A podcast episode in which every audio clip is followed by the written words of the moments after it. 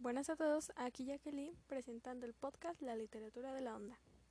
Primero que nada, este fue un movimiento literario surgido en México durante la segunda mitad de los años 60.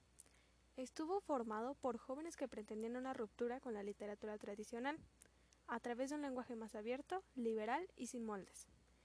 Manifestaban un profundo desacuerdo con el régimen autoritario, por lo que el medio que les pareció más adecuado para expresarse fue la literatura.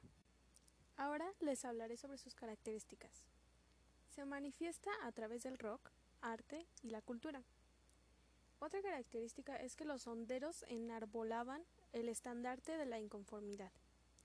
Sobresale el desenfado para decir lo que querían decir de verdad, la influencia de la escritura estadounidense y la contracultura.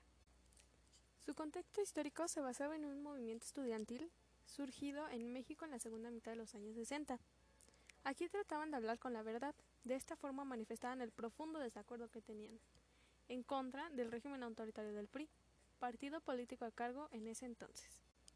Ahora bien, su contexto artístico se basaba en revueltos y en protestas, ya que los jóvenes querían expresarse de verdad.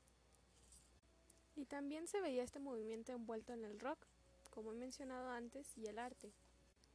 Todo esto para lograr expresarse como ellos querían de verdad. Y ahora bien, les hablaré sobre los autores que destacaron en este movimiento, el cual fue José Agustín, con sus obras La tumba, De perfil y Se está haciendo tarde. Estas fueron algunas obras destacadas de este autor.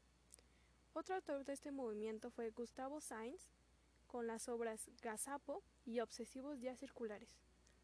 Y también tenemos a Parmenides García Saldaña, con Pasto Verde y El Rey Criollo.